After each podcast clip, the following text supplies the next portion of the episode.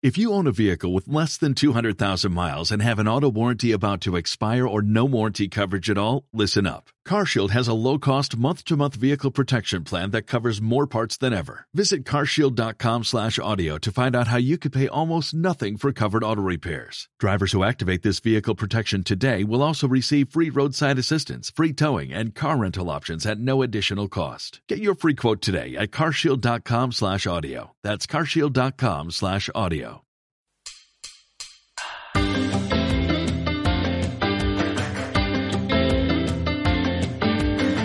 Dale al like, el podcast divulgativo y de entretenimiento con toda la actualidad del social media, la influencia y las tendencias tech.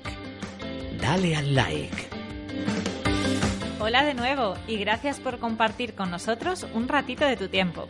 Mi nombre es Patri Bárcena, arroba y Patri en Twitter y arroba Patri Bárcena en las demás redes sociales.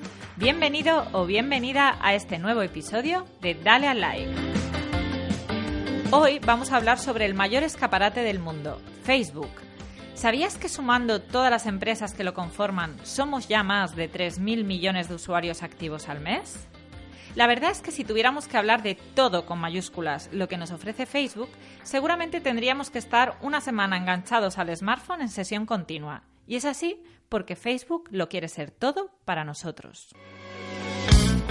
Fundado por Mark Zuckerberg, Eduardo Severin, Dustin Moskovitz y Chris Hughes, y capitaneado actualmente por su CEO Mark Zuckerberg, el gigante Facebook cuenta ya con 15 años de historia. La red social Facebook nació el 4 de febrero de 2004 bajo el nombre de Facebook. Y quizá te suene su historia por la película The Social Network, que salió en cines en el año 2011 y que según su fundador lo único que reconoce como verídico es su camiseta gris y que fundó Facebook. Es interesante cómo esta gran compañía tecnológica con base en Menlo Park, en la denominada área de Silicon Valley en California, ha ido creciendo a pasos exponenciales, adquiriendo a su paso otras empresas de éxito como pueden ser Instagram, Oculus o WhatsApp. Como comentábamos, Facebook lo quiere ser todo. Si os fijáis en los últimos años, hemos visto implementaciones como la de Marketplace, Facebook Shop o recientemente la compra de entradas de cine a través de la plataforma. Para la gestión de equipos de trabajo tenemos Workplace, o si eres periodista o medio de comunicación, seguramente te suenen los Instant Articles o el Facebook Journalism Project. La publicidad en redes, los social ads, son parte imprescindible dentro de la estrategia de social media. En el caso de Facebook, desarrolló este servicio la segunda del equipo, Sheryl Sandberg, una de las más reconocidas Woman in Tech y CEO de la compañía. Recientemente, Zuckerberg anunció en su muro de Facebook que la tendencia para este año sería la nueva organización jerárquica tras la revolución de las redes. Es decir, ya no es tanto una cuestión tecnológica, sino de cómo usamos las redes. En otra de sus publicaciones nos contaba cómo Facebook ha evolucionado y ha pasado de ser una red social para hablar con amigos cercanos y familia a generar amplias comunidades, juntando a personas de todo el mundo con intereses comunes. El vídeo también juega un papel importante, y como no, los creadores de contenido. Para ello, Facebook ha lanzado Facebook Watch, que vendría a ser una mezcla entre un YouTube y un Netflix, o Facebook Creator, para que aquellos que generan contenido tengan una herramienta a su disposición. Y si eres de los que te encanta estar a la última, no puedes dejar de probar Facebook Spaces, en el cual tu avatar podrá viajar por diferentes escenarios virtuales gracias a la tecnología de Oculus y compartirlo posteriormente en Facebook.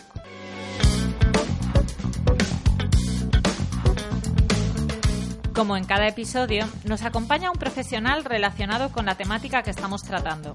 En esta ocasión nos acompaña Jorge Morey, abogado especialista en Derecho Tecnológico y fundador de Términos y Condiciones. Con Jorge vamos a hablar de uno de los grandes temas que nos preocupan a todos, la seguridad y la legalidad a la hora de utilizar las redes, en este caso Facebook. Hola Jorge. Hola Patricia, gracias por la invitación. Empezamos con una pregunta que le interesará sobre todo a los papis que nos estén escuchando. ¿A partir de qué edad se pueden eh, empezar a utilizar Facebook y además qué sucede si, si existe alguna cuenta que, que, pues de un menor que puede ser bien que la haya hecho el padre o bien que alguien a escondidas de sus papis la haya publicado también Ajá.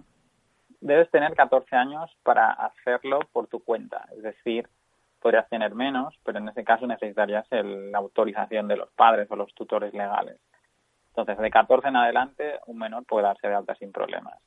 Si tiene menos y no tenía la autorización de los padres, lo que hace Facebook y cualquier otra red social una vez que se le comunica ese hecho, elimina la cuenta y elimina todos los datos vinculados al menor de edad.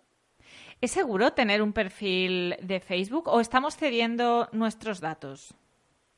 Estamos cediendo mucha información, eso no hay duda. De hecho, hoy en día ni tan siquiera tener perfil evita que Facebook sepa sobre nosotros. Por ejemplo, los botones de me gusta o compartir, que, se, que, que tienen muchas webs, es un sistema que utiliza Facebook para arrastrar hasta cierto punto, incluso de gente que no tiene perfil. Por tanto, um, bueno, si uno está allí, tiene definitivamente un gran servicio a su disposición, pero implica uh, dar una parte de privacidad generosa.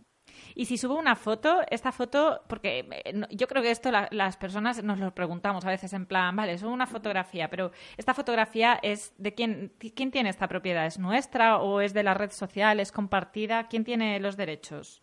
La foto siempre es nuestra. Lo que hacemos, ah, o le damos, mejor dicho, a Facebook y cualquier otra red social es lo que se llama una licencia de uso, que eh, en términos más sencillos es como prestarle la foto mientras yo esté usando el servicio o en algún caso de forma indefinida. Es decir, mientras hay determinadas cuestiones, tipo yo una foto de un, de un evento y subo la fotografía, la foto siempre es mía, la puedo llevar a otros sitios, puedo hacer lo que quiera con ella, pero se la he prestado bajo una licencia de uso a nivel mundial y muchas veces a nivel o de forma indefinida.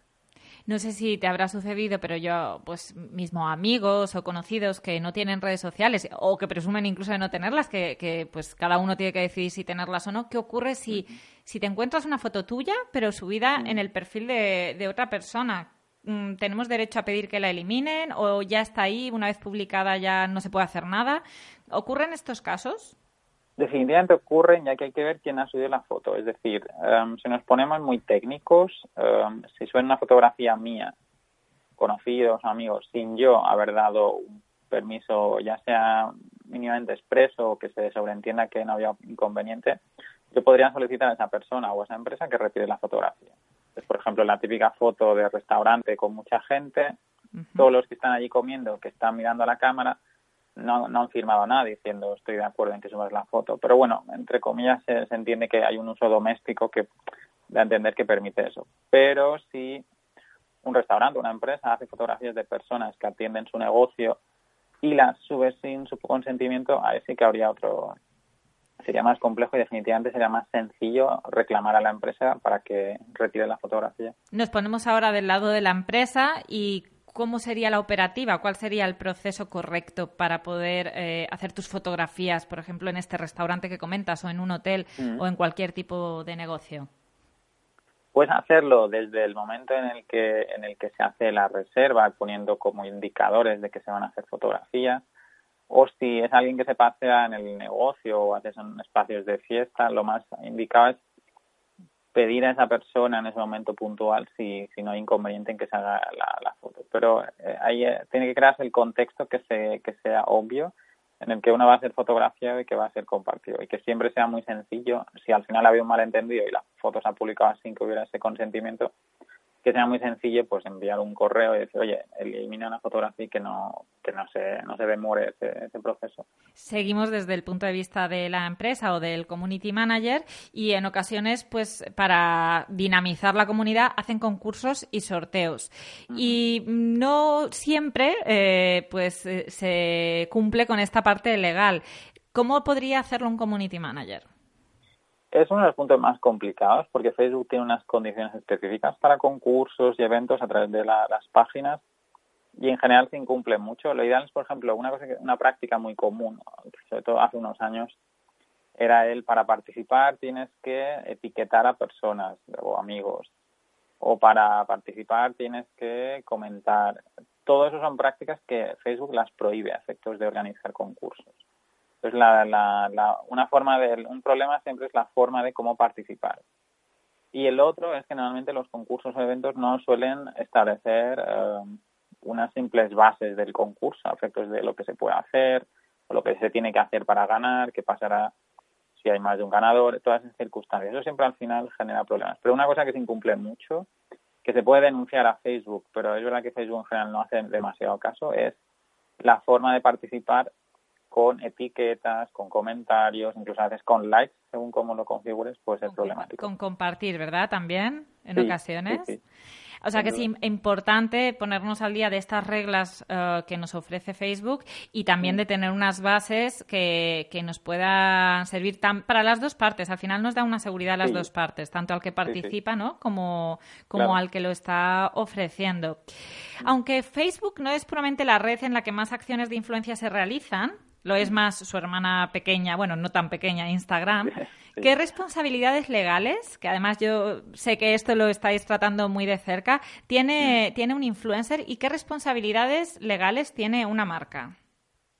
Ahí depende un poco cómo hayan conseguido contactar una y otra, pero el primer punto más obvio que tiene el influencer cuando una marca le, viene para que y le, le, paga o le regala algo para que haga un comentario, un review o vaya a un evento, etcétera, es dejar muy claro a sus seguidores que esa actividad no es lo que llaman publicidad encubierta. Es decir, que, no parezca que él está, el, influencer está en ese lugar o disfrutando de ese producto o de ese servicio a título personal, cuando en realidad lo que está haciendo es publicidad, porque alguien está pagando para demostrarlo. Entonces ese es el primer punto. Luego la marca tiene, entre otras cuestiones, tiene que preocuparse un poco de cómo va a mostrar el influencer el contenido que le ha dado, de forma que no le genere un perjuicio de reputación. Otra cosa es que también no le dé, la marca no le, no le proporcione productos de la competencia para que el influencer haga comentarios, análisis negativos de su competencia y los haga así de forma casual cuando en realidad lo está haciendo totalmente influenciado por el pago. Entonces, a partir de ahí, el influencer y la marca van a tener que establecer muy claramente lo que se va a hacer, cómo se va a dar a conocer y qué responsabilidades puede generar que se haga eso bien o no. Eso serían algunas de las cuestiones así muy, muy rápidamente. Es interesante lo que nos hablabas de esta contrainfluencia, por decirlo de alguna manera, que, mira que mm, investigo mucho del tema y me ha parecido muy, muy curioso escucharlo. Hay que ir con mucho cuidado, hay que tener todo el tema legal bien protegido, ¿no? Eh, una de las um, una, una, de las preocupaciones de Facebook están siendo las fake news. ¿Qué se puede hacer ante estas fake news y cómo podemos detectarlas y podemos tomar alguna medida, denunciarlas de alguna manera? Ahora mismo el sistema más sencillo para denunciar eso es la propia plataforma. Es decir, Facebook en general lleva quizá año, año y medio poniendo funciones que permitan decir, ah, pues mira, considero que esta información no es correcta o que es falsa o que la fuente es es cuestionable. Y dentro de la plataforma eso está asignando una, una especie de puntuación a las distintas fuentes. Y a partir de esas muchas puntuaciones Facebook está eh, a veces incluso quitando permisos hasta cierto punto para publicar o está haciendo que esas, que esas noticias no, no surjan. Entonces el, el canal ahora mismo más sencillo para denunciar las fake news. Dentro de la plataforma, más allá de, de amigos o conocidos o compañeros a los que se diga, bueno, esto es cierto o esto no lo es, es utilizar los mecanismos que proporciona Facebook para, para quitarle valor al medio de comunicación o a la web mayormente desde la que viene eso. Es una, quizá el canal más sencillo. ¿Y qué ocurre con un troll? Uh, porque supongo que esto da para un podcast entero, pero ¿qué podemos hacer ante una provocación, ante, ante un troll, si tenemos un troll?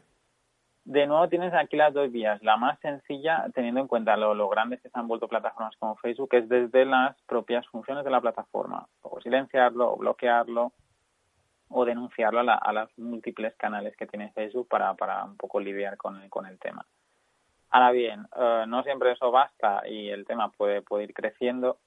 A medida que vaya creciendo, lo que se puede ir es definitivamente desde poner una denuncia ante la Guardia Civil o cosas un poco más serias. Pero en ese, en ese lo lógico es, eh, lo denunciamos dentro de la plataforma, si aquello sigue creciendo en complejidad, empezamos a tomar muestras, es decir, capturas con alguna herramienta de estas que nos garantice que lo que se ha fotografiado, lo que se ha capturado es, correcto, de los comentarios, de lo que se haya diciendo, y si aquello al final va subiendo de temperatura, pues llegará a, eso, a, denunciarlo a la policía.